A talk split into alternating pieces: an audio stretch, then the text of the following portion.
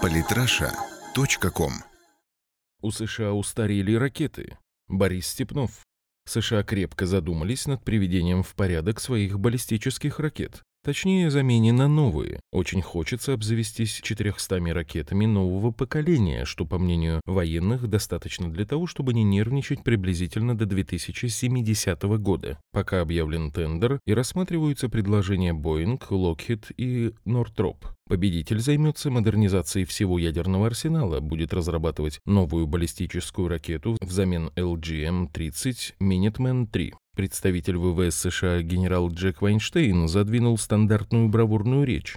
В основу планов модернизации положена концепция ядерного сдерживания. По-настоящему опасно становится тогда, когда другая страна считает, что может получить преимущество за счет ядерного оружия. Мощность силы сдерживания должна быть достаточной для того, чтобы риск ответного удара перевесил желание противника пойти в ядерную атаку. Все правильно и верно для любой страны, но есть нюансы. Во-первых, было обозначено желание потратить 62 миллиарда долларов на реализацию концепции ядерного сдерживания при помощи наземных ракет до 2044 года, поскольку приятно слышать честное признание, российские и китайские ядерные арсеналы в своем развитии опередили США. Во-вторых, гораздо более интересно мимоходом сделанное признание. Твердотопливные ракеты устаревают. Вообще-то, если честно, то уже устарели. МБР наземного базирования у США единственная – LGM-30G Minuteman 3, которая может нести до трех боеголовок мощностью 300 килотонн. Хорошие ракеты для своего времени, однако самая молодая из них была произведена в 1978 году. Несмотря на многократную модернизацию и намерение использовать ракеты как минимум до 2030 года, устаревание очевидно. Военные требуют все больше и большие суммы на разработке новых ракет. The National Interest указывает 62,3 миллиарда долларов. Первые 113,9 миллионов хочется получить уже в 2017 году, а до 2024 года только на ядерные вооружения планируется потратить 348 миллиардов. Из них 26 миллиардов на МБР. А теперь вспоминаем про сделанное мимоходом замечание. Твердотопливные ракеты устарели как межконтинентальные баллистические, то есть требуется разработка МБР на ЖРД. Это, надо сказать, для США занятие по сути новое.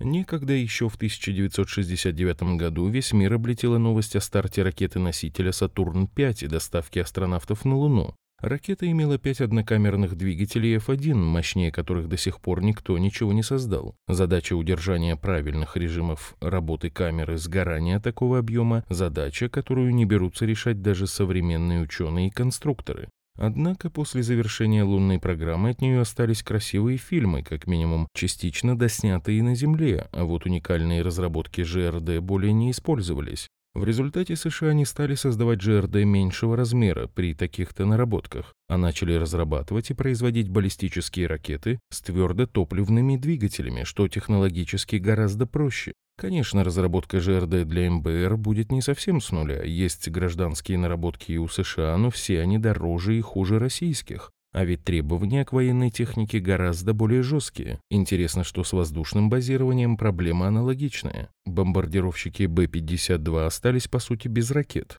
Некогда они использовали крылатые ракеты AGM-86B с термоядерными боеголовками в 200 килотонн. Однако в 1992 году эти ракеты были сняты из боевого дежурства, на бомбардировщики установили ракеты AGM-86C повышенной точности в соответствии с новой концепцией высокоточного оружия и уже с неядерной боеголовкой. Сейчас же, даже если взять AGM-86B из резерва, то разработанные в конце 70-х годов прошлого века ракеты и современная ПРО – это даже не смешно. При этом пролежавшие по несколько десятков лет двигатели Williams F-107 также устарели настолько, что не просто закончилась гарантия, но их уже давно не производят и не чинят. Что произошло с топливом за это время, тоже вопрос интересный. Получается, что в настоящее время ВВС США, по сути, из ядерного оружия, которое не страшно применять из-за риска подорваться самому, могут использовать разве что свободно падающие авиабомбы, которые особо мило смотрелись как вооружение для бомбардировщика нового поколения Би-21. У России же, между тем, стратегические воздушные ракетоносцы имеют на вооружении новейшую крылатую ракету «Воздух-поверхность» Х-101 и, конечно, разновидность разновидность Х-102 с ядерной боеголовкой, со всеми современными средствами преодоления ПРО.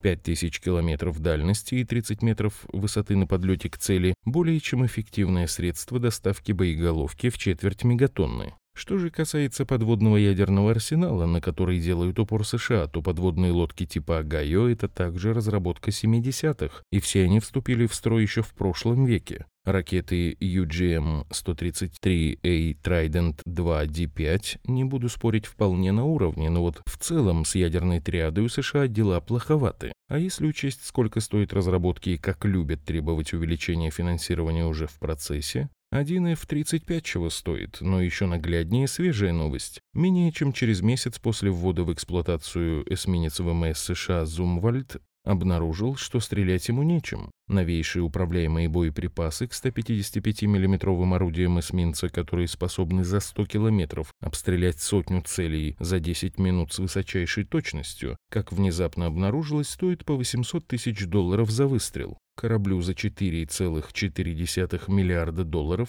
нечем стрелять. Есть, конечно, вариант снизить пафос и стрелять вдвое ближе снарядами «Экскалибур», всего лишь по 68 тысяч долларов за выстрел. Ах да, еще в будущем будут рельсотроны. С учетом таких откровенных распилов интересно будет посмотреть на действия Дональда Трампа, который с одной стороны высказывался за укрепление армии США, а с другой выступал против необоснованных трат. Что ж, посмотрим, России выгоден как вариант новейшие разработки не финансируются, так и продолжение политики интенсивно финансируется, но результатов не видно.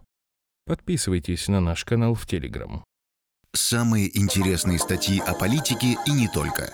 Читайте и слушайте каждый день на сайте polytrasha.com.